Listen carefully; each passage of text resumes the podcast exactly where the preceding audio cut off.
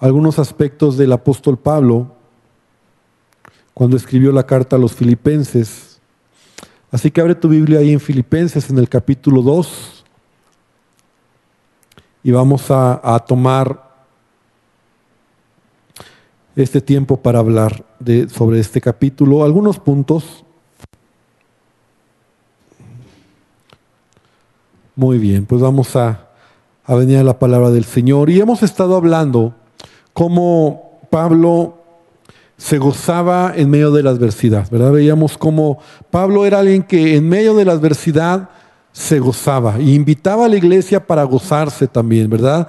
hablábamos también cómo Pablo daba gracias en medio de la adversidad, cómo oraba en medio de la adversidad, cómo predicaba en medio de la adversidad. Y todo esto son ejemplos que tú y yo debemos de tomar, ¿verdad? En este tiempo de adversidad, de crisis, son cosas que si tú los has puesto, lo has puesto en práctica, yo estoy seguro que nuestra mente, nuestro corazón cambia.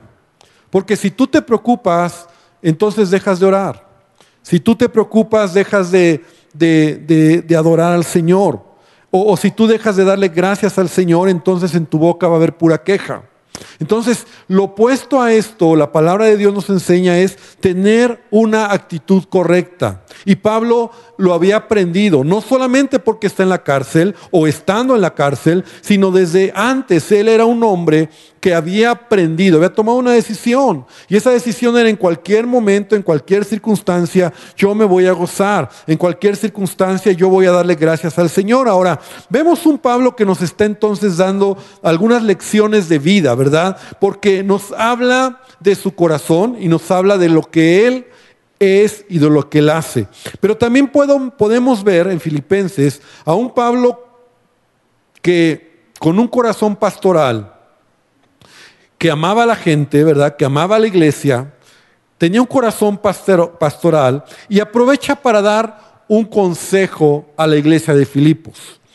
Eh, es como ese papá, ¿verdad? Pablo se convierte como ese papá que aprovecha cualquier oportunidad para animar a sus hijos o para exhortar a sus hijos, ¿verdad? Porque siempre encontramos en las cartas de Pablo esa paternidad, esa naturaleza de un padre, de un padre espiritual, de un padre que ama, de un padre que anima, de un padre que exhorta, de un padre que, que da una palabra, o sea, no pierde la oportunidad. Entonces, fíjate que es interesante que en la iglesia de Filipos había, o podemos ver, que había pequeños desacuerdos eh, entre los hermanos. La, Biblia lo menciona como había un sentir diferente entre hermanos. Y eso estaba afectando la comunión en la iglesia. De tal manera que eh, esto era muy, eh, muy importante resolver. Sabes, esa palabra que Pablo va a usar, hacer ser, de un mismo sentir. Esa es la palabra que Pablo va a usar, sean de un mismo sentir. Es algo que a veces hoy en día todavía se, utiliza, ¿verdad? Es una manera elegante, ¿verdad?, de decir, pónganse de acuerdo. Eh, o en otras palabras, eh, tengan la misma mente, la misma visión. De hecho, nosotros a veces lo usamos. A veces cuando algunos hermanos llegan y dicen, pastor, no tengo el mismo sentir o tengo otro sentir. De hecho, hay creyentes que cuando se van de la iglesia dicen, es que yo tengo otro sentir. ¿no? Así es como una manera de expresar elegantemente, estoy en desacuerdo. ¿no? O sea, no me gusta o no me estoy a gusto o no me siento bien, pero la manera elegante de decirlo es, no tengo el mismo sentir. Es interesante cómo Pablo también está usando esa palabra. Eh, haya un mismo sentir. Y sabes que las divisiones en la iglesia muchas veces suceden por eso, porque por tener un sentir diferente, ¿no? Como te lo decía, eh, eh, la gente así lo usa, ¿verdad? Es que tengo otro sentir y lo hacen como, como algo que es que es un sentir diferente. No, Pablo, Pablo lo está usando también. Y mira, en el capítulo 2 de Filipenses que te pedí que abrieras tu Biblia, Dice, y lo voy a leer desde el versículo número 1 hasta el versículo número 5, que es el versículo que estabas viendo ahorita en la pantalla. Dice, por tanto, si hay alguna consolación en Cristo, si algún consuelo de amor, si alguna comunión del Espíritu, si algún afecto entrañable, si alguna misericordia, completad mi gozo sintiendo lo mismo. Es lo que Pablo les dice. Teniendo el mismo amor, unánimes, sintiendo una misma cosa. Nada hagáis por contienda o por vanagloria, antes bien con humildad, estimando cada uno a los demás como superiores al mismo, y no mirando cada uno por lo suyo propio, sino cada cual también por lo de los otros. Haya pues en vosotros este sentir que hubo también en Cristo Jesús. Entonces, quiero tomar estos cinco versículos, porque Pablo aquí nos da algunos consejos, cómo, cómo resolver desacuerdos en la iglesia. De hecho, más adelante, en el capítulo 4, en el versículo 2 de Filipenses, dice Pablo, ruego a Evodia y a Sintique que sean de un mismo sentir en el Señor. O sea, como que estas dos mujeres eran las que estaban creando mayor problema en la iglesia de Filipos.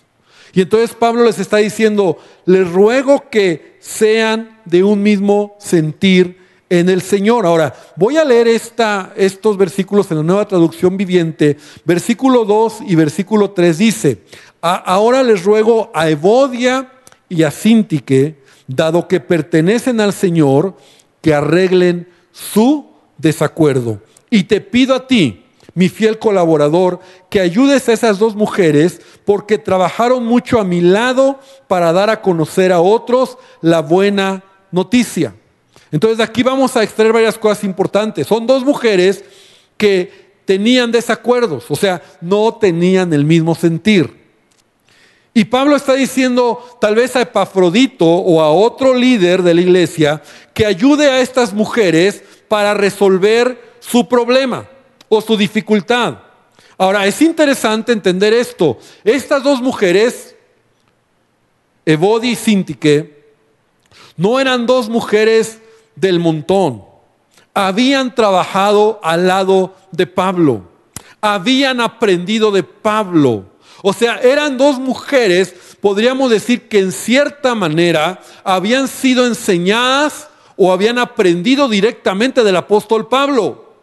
Y ahora ellas se convierten en dos personas que al menos lo poquito que vemos ahí no tienen un mismo sentir. Y Pablo les dice, les ruego que sean o que arreglen sus desacuerdos porque había diferentes a lo mejor opiniones o desacuerdos o actitudes que estaban creando división y problemas en la iglesia. Ahora, ¿por qué me llamó tanto esto que te quiero compartir? Porque si bien es cierto, Pablo está usando en el capítulo 2, en estos versículos, una enseñanza para evitar las divisiones en la iglesia, yo lo quiero tomar también y, la, la la idea es esta, cómo resolver desacuerdos en la familia, cómo resolver los problemas que en el hogar estamos teniendo. Porque tú sabes que una casa dividida no puede prevalecer. Un hogar dividido se va a caer. Y en este tiempo donde estamos en cuarentena, ¿verdad? Muchos estamos en nuestra casa, si no, eh, si, tú estás en tu hogar, ya has notado que a lo mejor hay problemas, hay conflictos, hay pleitos, hay situaciones complicadas. Lloro a Dios porque sea los menos, eh, las menos veces, las menos ocasiones. Pero, sabes, los desacuerdos y los problemas son parte de la vida y son parte de la familia. Y si la iglesia es una gran familia, entonces toda iglesia va a pasar esto también. Entonces Pablo lo está hablando como en un, en un, en un nivel de iglesia, ¿verdad? Como el cuerpo de Cristo o una iglesia local, pero también lo podemos aplicar a una familia. Ahora, ¿verdad? Hoy en día que estamos de una manera muy particular, ¿verdad? Como familia en casa, nosotros podemos ver que un problema familiar puede afectar y puede traer eh, dificultades. Yo estaba oyendo en estos días, a lo mejor tú ya lo has escuchado, que en este tiempo de cuarentena, en otros países y seguramente también en México, ¿verdad? Están, están habiendo violencia familiar, maltrato familiar, está habiendo mayor demanda de divorcios. O sea, lejos de ser algo bueno, se está convirtiendo en algo complicado. Y es complicado porque no sabemos eh, cómo manejar los desacuerdos, no sabemos cómo manejar los conflictos, no sabemos cómo manejar los problemas familiares. Entonces a veces decimos de más, hablamos de más, hacemos cosas incorrectas que afectan a la familia, destruyen la armonía y entonces es un conflicto. Lo peor es que cuando estás enojado, ¿verdad? No puedes salir de casa. Te tienes que quedar en casa, ¿no? Antes a lo mejor salías de casa huyendo, pero hasta ahora te metes al cuarto, no sé qué haces. Pero quiero que entendamos esto. Eh, eh, los conflictos, los desacuerdos son parte de nuestra naturaleza. Entonces, los problemas en casa normalmente suceden porque hay desacuerdos. Y si vamos a la palabra, entonces cuando Pablo le dice a estas mujeres o está diciendo tengan un mismo sentir, es arreglen sus desacuerdos. O sea, tengan una misma idea, una misma idea, una misma visión. Y no está mal tener desacuerdos. Mira, el éxito de todo matrimonio y de toda familia es resolver pronto los desacuerdos. De eso es lo que te quiero hablar hoy. O sea, no está mal que haya desacuerdos, no está mal que haya a veces conflictos. El éxito está en resolverlo pronto. Eso es cuando tú ya has aprendido a hacerlo, va a traer paz a tu familia. A veces hay desacuerdos. Y, mira, en mi casa y, y, en mi hogar, ¿verdad? Mi esposa y yo a veces tenemos desacuerdos. O tengo desacuerdos a lo mejor con mis hijos. Pero el punto es resolverlo pronto. O sea, no quedarte con ello que vaya creciendo. De ahí aún incluso la escritura cuando Pablo dice, ¿verdad? Que, que, que no se ponga el sol sobre tu enojo. O sea, que no duermas si no resuelves un problema. Entonces, resolver un problema rápido va a traer bendición a tu familia. Tenemos que entender entonces que los problemas van a estar ahí o desacuerdos van a estar ahí, es parte de nuestra naturaleza. Pero ¿cómo lo resuelves? Entonces, por eso mismo Pablo está diciendo, ruego a estas dos mujeres que tengan un mismo sentir y te pido a ti, no le está pidiendo a un líder, no, no dice a quién, que les ayudes para resolverlo. O sea, como que entre más pronto mejor. Porque problemas o desacuerdos que no se resuelven crecen en tu corazón. Y cuando menos te das cuenta, ya es muy complicado. Entonces, vamos a avanzar. Pablo entonces empieza hablando en el versículo 1, ahí en capítulo número 2, les está hablando algo muy interesante. Mira, yo lo había leído muchas veces y no lo había entendido con la claridad que hoy estudiando lo entendí. Donde Pablo está diciendo, por tanto, si hay alguna consolación en Cristo, si algún consuelo de amor, si alguna comunión del Espíritu, si algún afecto entrañable, si alguna misericordia. Esta palabra sí, ¿verdad? O esta frase, esta, esta frase sí, se repite, esta expresión se repite cinco veces, ¿no? Sí hay alguna consolación sí algún consuelo de amor, sí alguna comunión. Ahora, para poderlo entender mejor, lo podríamos traducir ya que, o podríamos traducirlo también como ya que hay en ti, eso, es mejor, una mejor manera de entenderlo. O sea, Pablo va a afirmar en los creyentes algo que debería de haber en ellos. Entonces, si hay alguna consolación en Cristo, o sea, ya que hay en ti, ¿verdad? Y vamos a ir viendo rápidamente cómo Pablo lo está diciendo, porque estos cinco puntos o estos cinco conceptos que Pablo menciona son como marcas que un creyente debería de tener. Son como credenciales que confirman que eres hijo de Dios. O sea, el argumento de Pablo va a ser este. Si en verdad esto está en ti, entonces viene a lo siguiente. Entonces, ¿qué es lo que, qué es lo que él empieza diciendo? Ya que hay en ti alguna consolación de Cristo, si hay alguna consolación en Cristo, o sea, ya que has sido consolado por Cristo. La pregunta sería, ¿alguna vez tú has recibido consolación de parte de Cristo en tu vida? Y la respuesta debería de ser, pues sí, Él me ha consolado. O sea, ¿alguna vez en tu experiencia tú has sido consolado en medio de alguna tribulación? Es como la, la escritura que está en primera los Corintios capítulo 1, versículo 3 Ah, y 4, donde dice Pablo, bendito sea el Dios y Padre de nuestro Señor Jesucristo, Padre de misericordia y Dios de toda consolación, el cual nos consuela en todas nuestras tribulaciones. Entonces vamos entendiendo un poquito. O sea, Dios en algún momento de tribulación, en algún momento de crisis, y más ahora, ¿verdad? Pero en el pasado, Dios ha traído consolación a tu vida. Yo creo que la respuesta, si tú eres un hijo de Dios, es sí. Sí.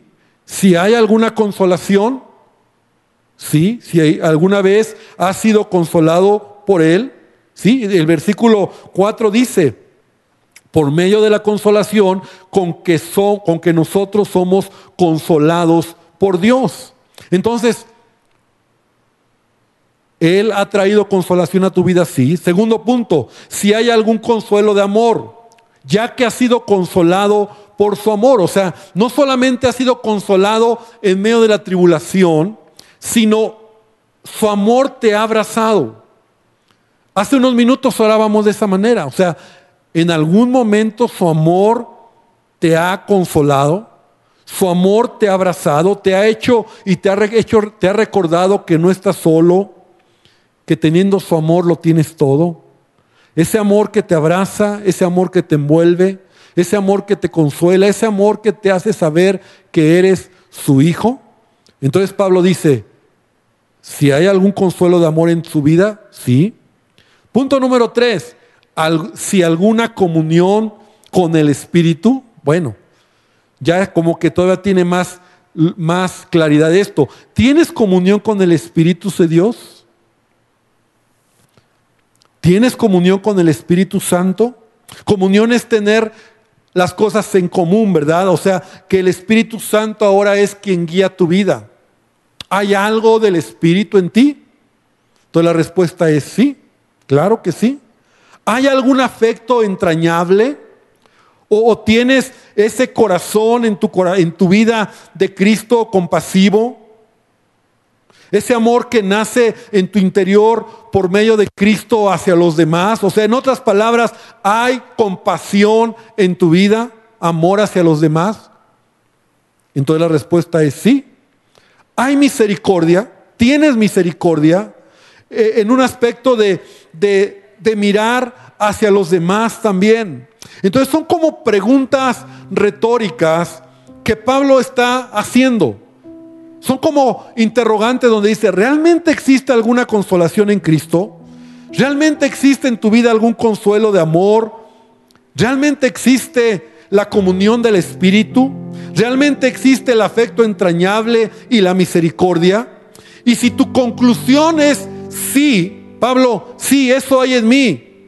Entonces, versículo siguiente dice, completen mi gozo, sintiendo lo mismo teniendo el mismo amor, unánimes, sintiendo una misma cosa. O sea, en otras palabras, esto es muy interesante. Pablo está diciendo, miren, me quieren ver feliz, me quieren ver que me goce por su comportamiento, hagan lo que deben hacer. Eso es lo que Pablo está diciendo. Porque mira, es imposible pedir a una persona que no ha nacido de nuevo que tenga estas experiencias en su vida. O sea, Pablo está tratando de hacerle ver a los creyentes que su relación con Cristo, si es genuina, todo esto es parte de ellos. La presencia de Dios, la consolación de Dios, el amor de Dios, el tener misericordia, todo eso es parte de un genuino creyente. La pregunta sería para ti hoy, ¿todo eso tú lo has vivido? Y si tú me dices, sí, pastor, entonces el siguiente versículo Pablo dice, completen mi gozo. O sea, quieren verme feliz, hagan lo que tienen que hacer.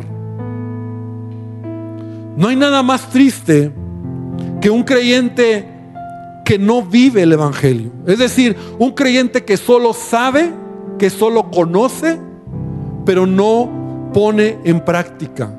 Un creyente que en lugar de manifestar a Cristo es un creyente que es grosero, que es déspota, que es mal hablado, que está creando conflictos, que no refleja a Jesús.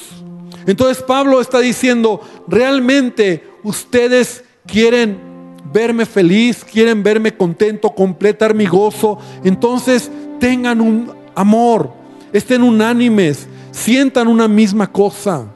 Hermano, esto es lo que Pablo en su corazón pastoral les está abriendo el corazón. Y yo te lo digo también como pastor. O sea, a veces a mí cuando, cuando yo puedo ser feliz, contento y pleno, es cuando cuando yo veo un creyente que está haciendo lo que Dios le pide que haga. O sea, ¿quieres verme feliz? Haz lo que Dios te pide que hagas. Pero ¿quieres verme preocupado y hasta a veces enojado? Solamente da una apariencia. Y ahí donde nadie te ve, ¿verdad? Vive en una manera hipócrita. Y cuando a veces hay gente que llega y dice, pastor, pero es que si tú lo conocieras como es, aquí es una cosa, pero allá atrás es otra cosa. Y eso trae tristeza al corazón. Y eso trae, eh, te apachurra el corazón. Porque Dios quiere que tú y yo podamos realmente, si hemos experimentado la presencia de Dios, si hemos experimentado su amor, si hemos sido consumidos o llenos de su Espíritu Santo, entonces, ¿qué impide que tú puedas tomar acciones correctas en tu hogar? Que tú puedas buscar tener un mismo sentir en tu casa. Mira, se cuenta la historia de un hombre que tenía una tintorería. Y un día recibió de uno de sus clientes, y este hombre que era un militar de alto rango, el uniforme de él, su uniforme, que lo llevó para que se lo lavaran y se lo plancharan en la tintorería. Y uno de sus empleados, al ver que era de su medida, se lo puso, tuvo el atrevimiento de ponérselo y salió a la calle por unas horas. Y fue una experiencia para él inolvidable, pues los policías y los soldados que encontraba a su paso los saludaban y le brindaban atenciones especiales. Este joven iba vestido de militar se sentía como tal. Lo saludaban como un oficial de alto rango, pero este joven no era un militar. No, no basta, ¿verdad? La enseñanza es no basta comportar el uniforme. Él sabía que jamás había pasado un entrenamiento, ni había tenido la preparación académica necesaria para tener ese rango. Nunca había renunciado a la vida civil para ingresar a la milicia no era un militar, aunque parecía en lo exterior, podía aparentar algo, pero él se estaba engañando a sí mismo. Y sabes, es una de las trampas más comunes que Satanás va a usar, porque muchos sienten que son cristianos, muchos creen que por ir a la iglesia o por oír una enseñanza son cristianos, sin saber que lo que te hace cristiano, lo que te hace creyente es tener una relación con Jesucristo. Lo que te hace creyente es tener las marcas del Espíritu Santo en tu vida, en donde realmente Él te ha envuelto con su amor, en donde entiendes su misericordia, en donde entiendes lo que Él ha hecho en tu vida. No hablamos de un conocimiento intelectual de Dios, hablamos de una experiencia que ha transformado nuestras vidas. El Evangelio se trata de eso. El Evangelio se trata de ser diferentes. Actuar en consecuencia de lo que Dios ha hecho en nuestras vidas. Y cuando realmente Cristo está en tu vida, entonces actúas en consecuencia. Y la palabra de Dios para ti es esta iglesia. Y Pablo les dice, completen mi gozo, sintiendo lo mismo, teniendo el mismo amor, unánimes, sintiendo una misma cosa. Y lo primero que ya les dice de una manera práctica es, nada hagan por contienda o por vanagloria. Si realmente tú eres un hijo de Dios, y yo espero que hoy me estés oyendo, y si tú a lo mejor dices, bueno, yo no sé si lo soy, porque mis actitudes no manifiestan que realmente soy un hijo de Dios. Hay una manera de que tú puedas tener cambio. Y es reconociendo a Jesús como Señor y Salvador en tu vida. Dejando que Jesús, ese amor, te envuelva. Ese consuelo te envuelva. Vengan a ti entrañas de misericordia, amor. Ahora, si tú eres un creyente, si hay estas marcas en ti, Pablo, su argumento es esto. Si esto hay en ti, entonces te quiero pedir algo, Haz lo que tienes que hacer. Y la pregunta siguiente sería, ¿qué tengo que hacer? Bueno, nada hagas por contienda o vanagloria. Las discusiones en la familia se acabarían si decidiéramos no pelear, no discutir, si dejáramos de ser tan orgullosos como para siempre querer tener la razón. Cuando nuestro ego nos domina, no nos vamos a dejar. Y ese es el problema. Siempre queremos tener la razón, siempre vamos a ser insensibles a las necesidades de los demás. Por eso Pablo dice, no hagas nada por contender o por orgullo, por vanagloria. ¿Qué es lo que tengo que hacer? Dice Pablo aquí. Nada hagas por contienda, sino con humildad. Tener una actitud de humildad. Y Pablo sabe cómo son nuestros corazones muchas veces orgullosos. La exhortación de Pablo se hace necesaria porque Él sabe que a veces hay orgullo en nuestro corazón. Y tenemos que someternos a Cristo y decir, Señor, cambia mi vida. Señor, necesito de ti. Una actitud de no estar peleando todo el tiempo. Y sigue diciendo, no estimando a los demás como superiores a Él mismo. Esta es una actitud intencional, o sea, decidir colocarte por debajo de tu familia. Y me refiero a esto, no siempre querer tener la razón, no es todo lo que tú digas, deja que otros opinen, dales gusto a otros. Eso es lo que yo encuentro aquí. Preocúpate por ser el sostén de tu familia y no ser al que todos están cargando. Y me encantó este pensamiento. Preocúpate por ser el sostén de tu familia y no al que todos cargan. O sea, estimando a los demás como superiores a ti. La actitud de orgullo, la actitud de hazme, dame, trae, todo te molesta, todo te enoja. Si en verdad eres creyente, repito, si en verdad el Espíritu está en ti, entonces debemos de ser como Jesús. Y por eso termina diciendo el versículo número 5. Haya pues en vosotros este sentir que hubo también en Cristo Jesús. ¿Y cuál fue el sentir de Jesús? El humillarse.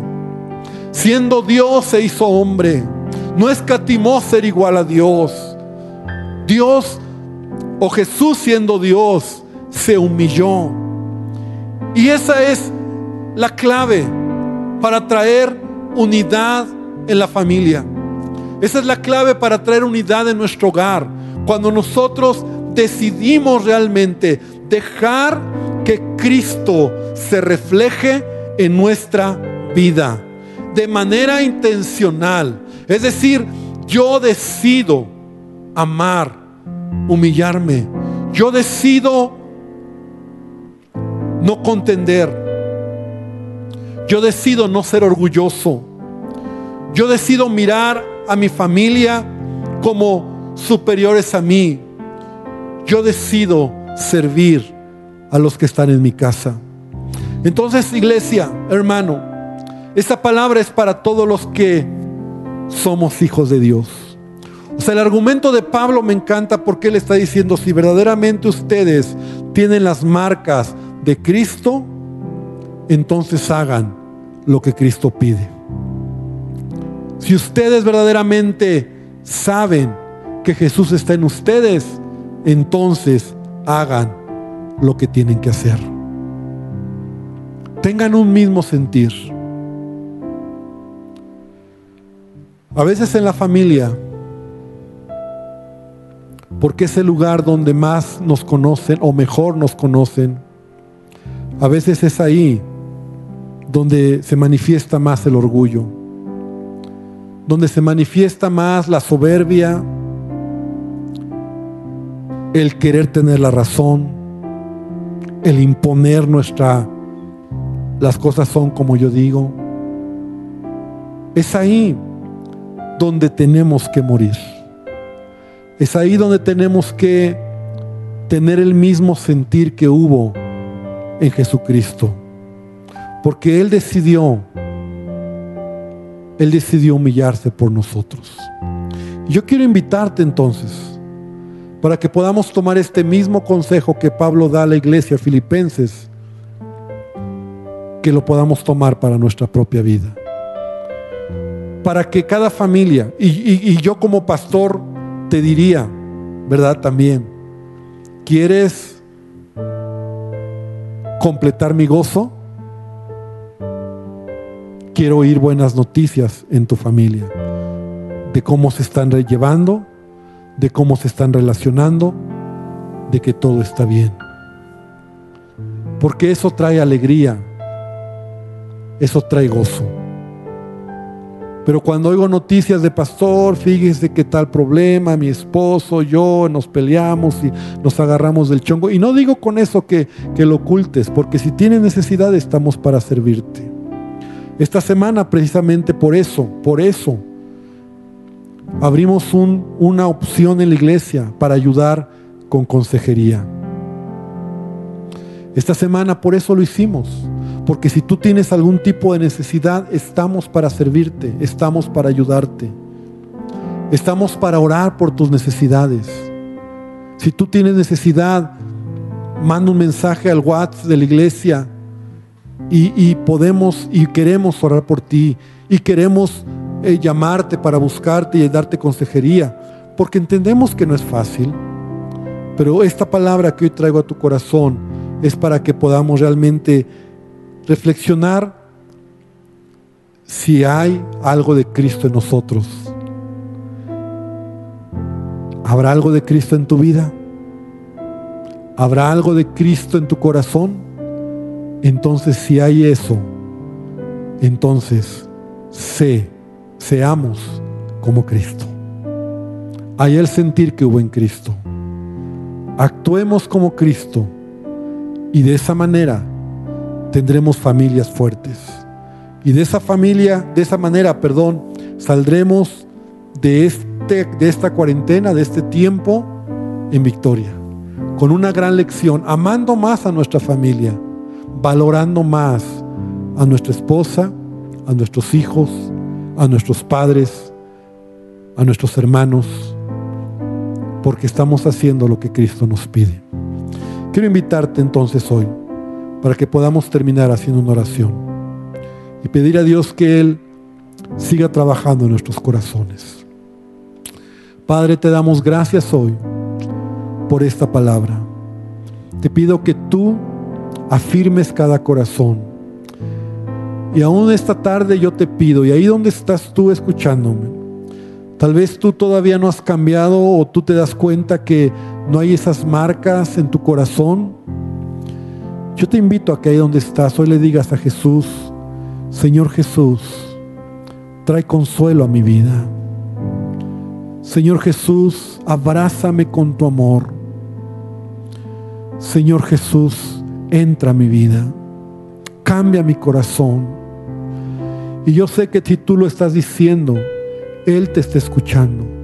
Y no importa dónde estés, no tienes que gritarlo, con que tú lo digas en tu corazón hoy. Mira, Él está escuchando y Él está tocando la puerta de tu corazón y Él desea bendecirte. Así que hoy dile, Señor Jesús, necesito de ti. Quiero ser diferente.